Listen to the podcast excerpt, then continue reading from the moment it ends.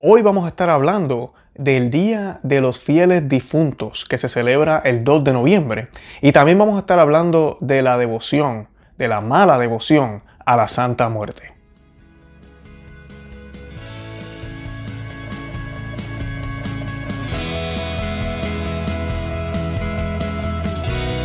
Bienvenidos a Conoce, Ama y Vive tu Fe. Este es el programa donde compartimos el Evangelio y profundizamos en las bellezas y riquezas de nuestra fe católica. Les habla su amigo y hermano Luis Román y quisiera recordarles que no podemos amar lo que no conocemos y que solo vivimos lo que amamos.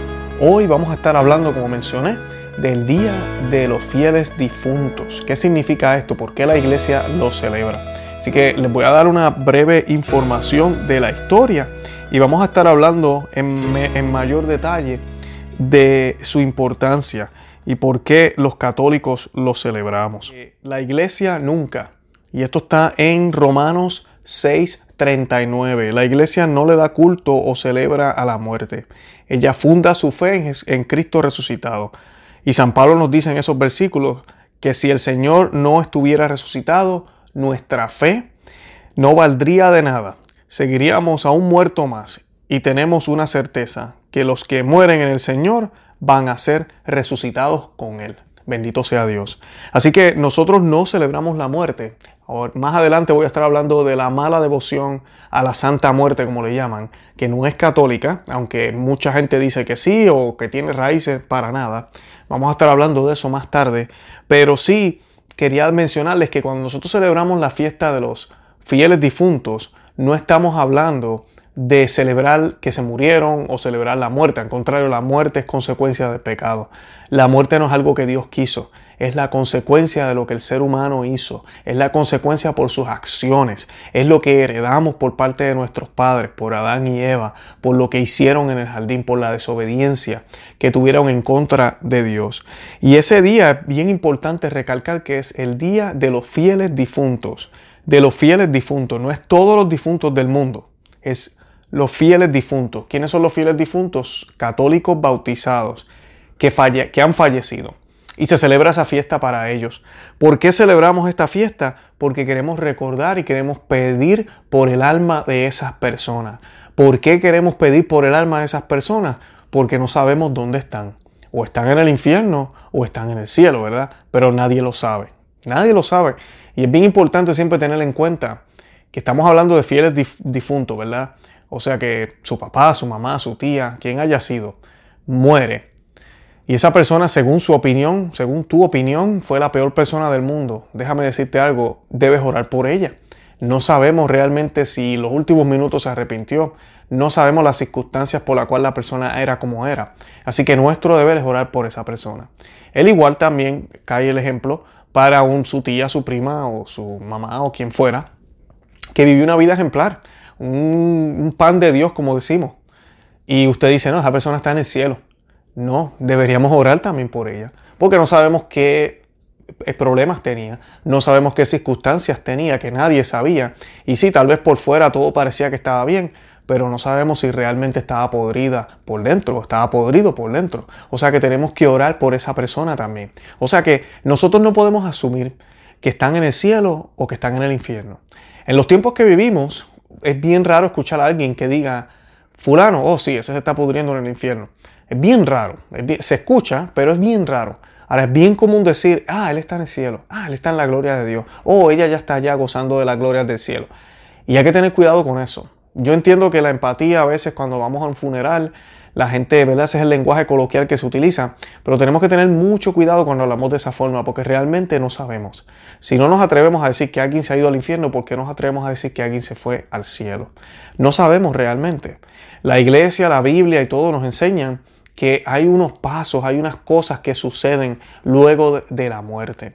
De ahí es donde entra la teología del purgatorio. O sea que tenemos que pedir por esas almas. No sabemos dónde están, pero debemos pedir por esas almas para que la misericordia de Dios brille para, para ellas. Y, todo esto se remonta desde el principio del cristianismo.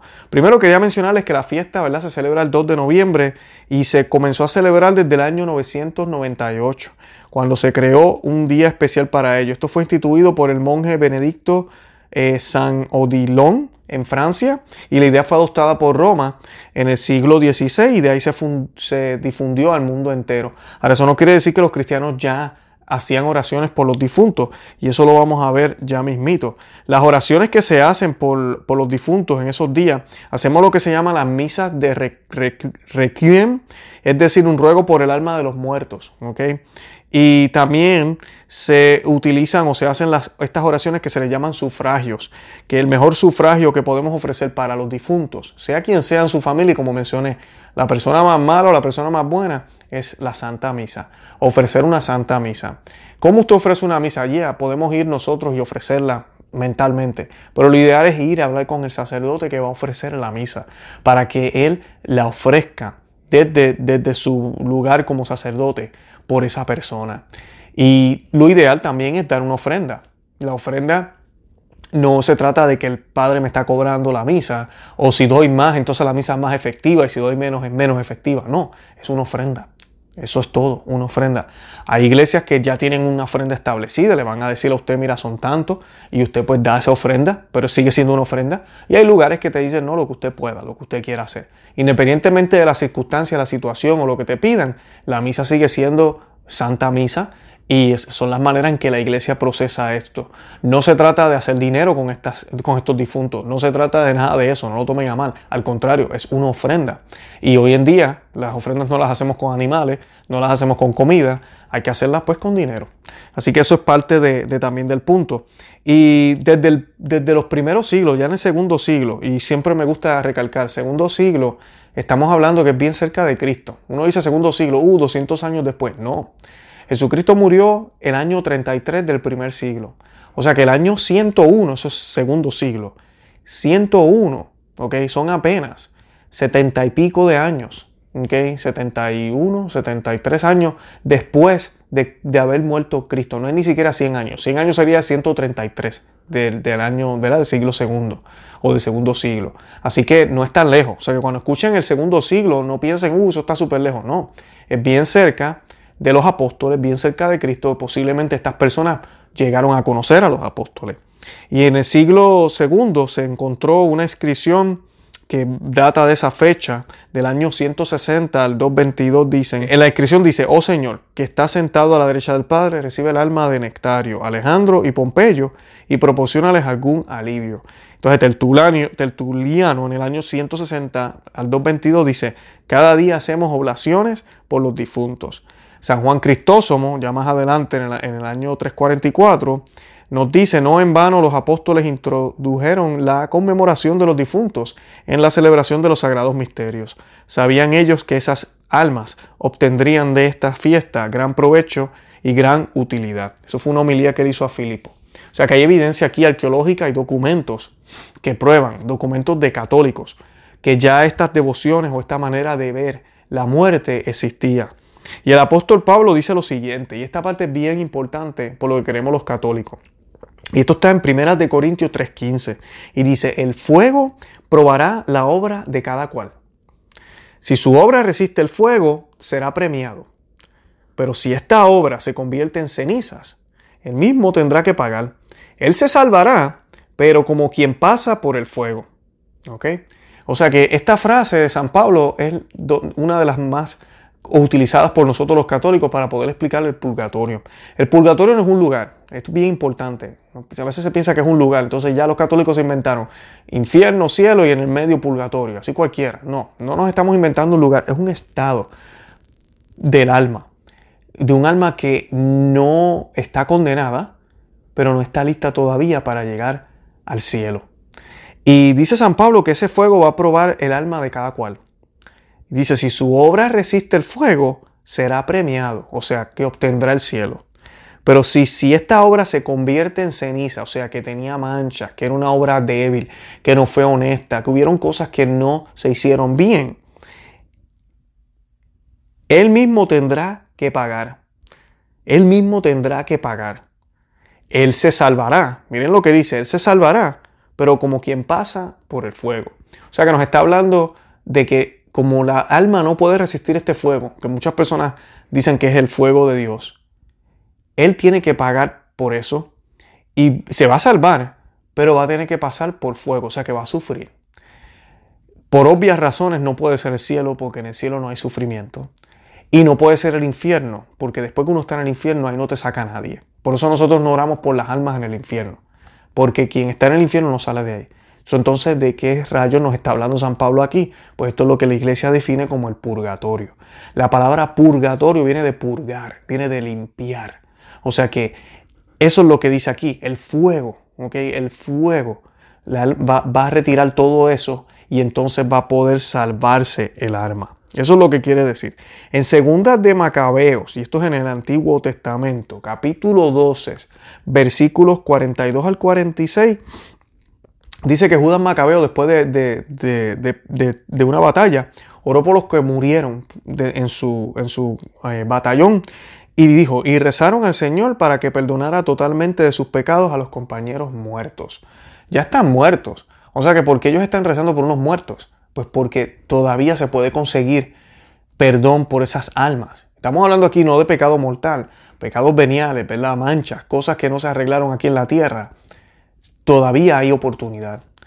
En 2 de Timoteo 1 al 18, San Pablo refiriéndose a Onesiforo, Onesiforo, el Señor le conceda que alcance misericordia en aquel día. ¿Verdad? Refiriéndose a él que ya había fallecido. El mismo Jesús también dijo, aquel que peca contra el Espíritu Santo no alcanzará el perdón de sus pecados, ni en este mundo ni en el, otro. Dice en Mateo 12, 32. Porque Jesucristo dice ni en este mundo ni en el otro. Entonces hay perdón en el otro. Volvemos a lo mismo. Si estás en el cielo, no hay nada que esté perdonado. Ya estás bien, estás en el cielo.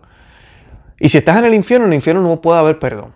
O sea que está hablando igual de un estado de un estado donde todavía se puede conseguir ese perdón. Nada con mancha puede entrar al cielo, dice Apocalipsis 21, 27. Entonces la pregunta es, ¿entonces nadie se va a salvar? Por eso es que está la teología, ¿verdad? Muy clara en la Biblia y la Iglesia Católica la, ha expandido para podernos explicar mejor del purgatorio. Eh, así que es ese estado para poder purgar y poder limpiar el alma para poder llegar al cielo, para poder ser digna. Y nosotros como cristianos de la iglesia militante que estamos acá vivos, que podemos orar, tenemos que orar por esas almas, tenemos que orar por ellas, porque ellas no pueden orar por ellas mismas.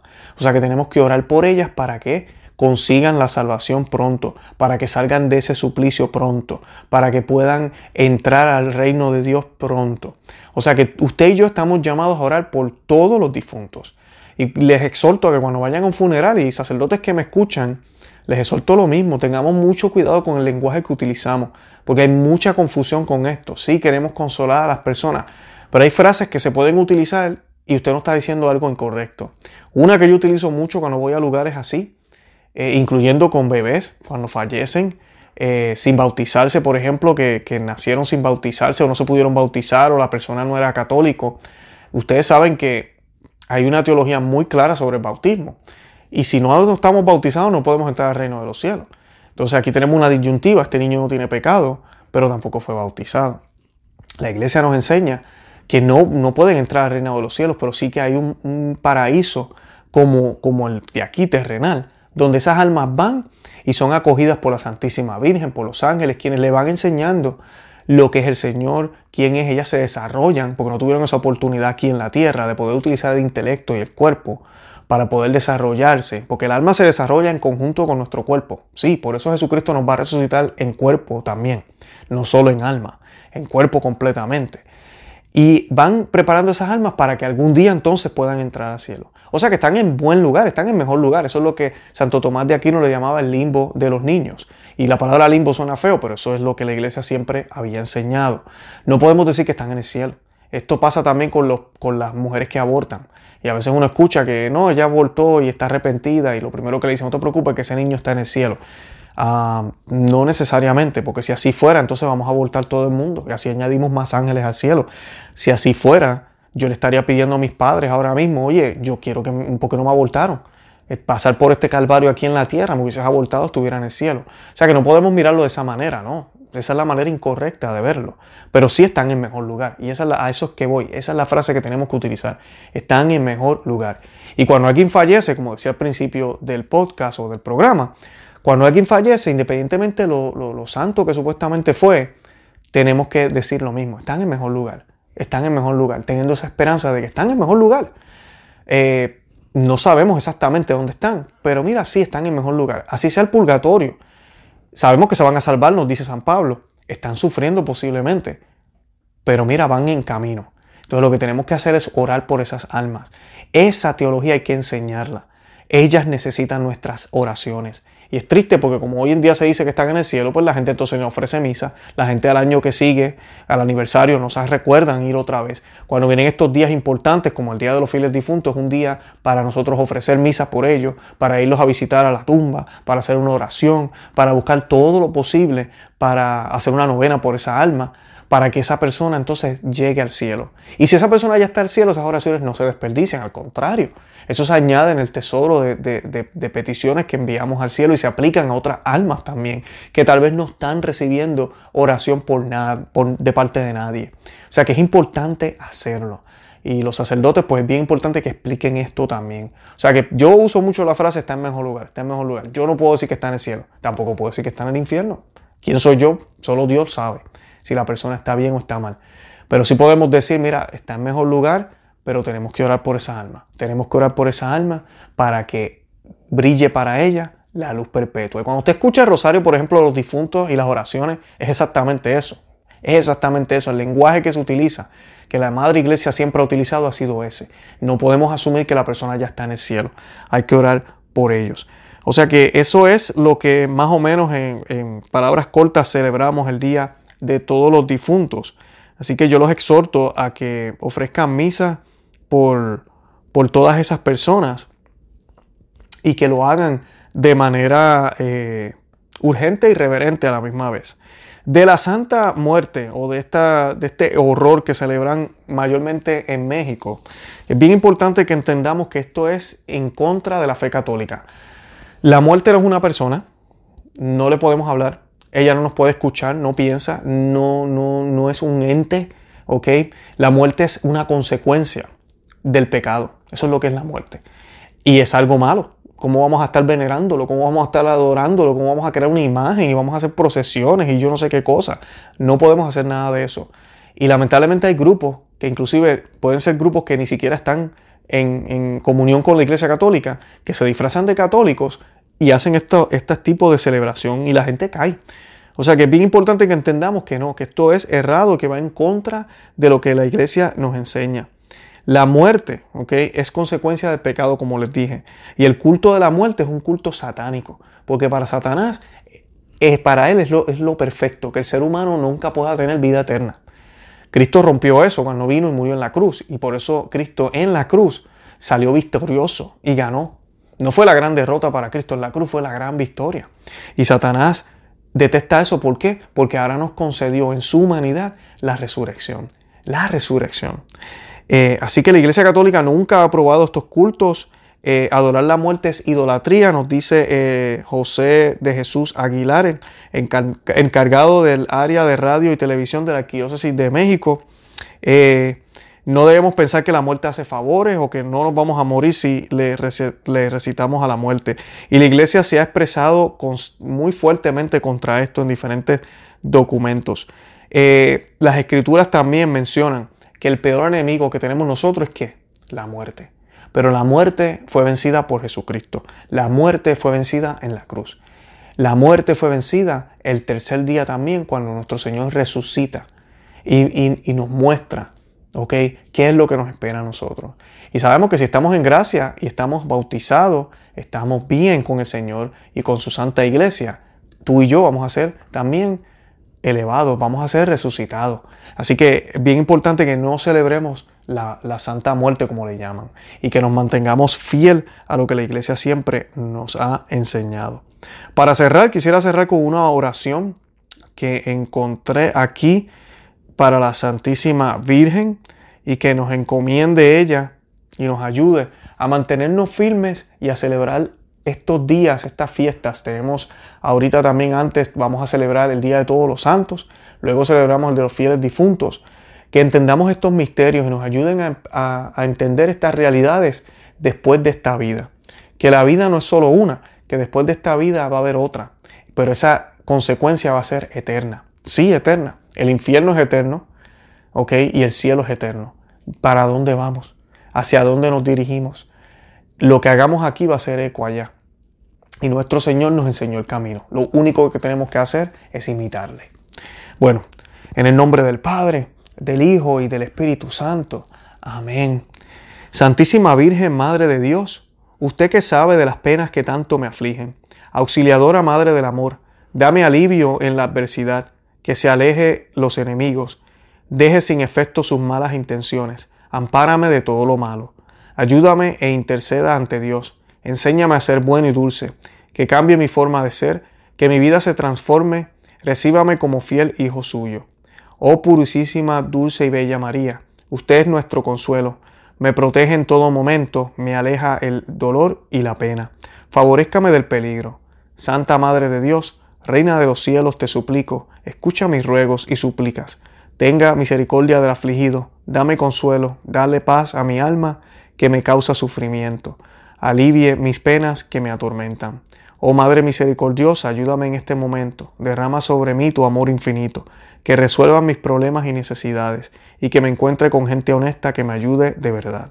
María Auxiliadora, Virgen hermosa, ayúdame por favor. Ponga en mi camino una buena oportunidad. No permitas que vuelva a cometer los mismos errores y acompáñame a abrirme los caminos de la prosperidad y la santidad. Todo esto lo pedimos en el nombre de Jesucristo que vive y reina por los siglos de los siglos. Amén.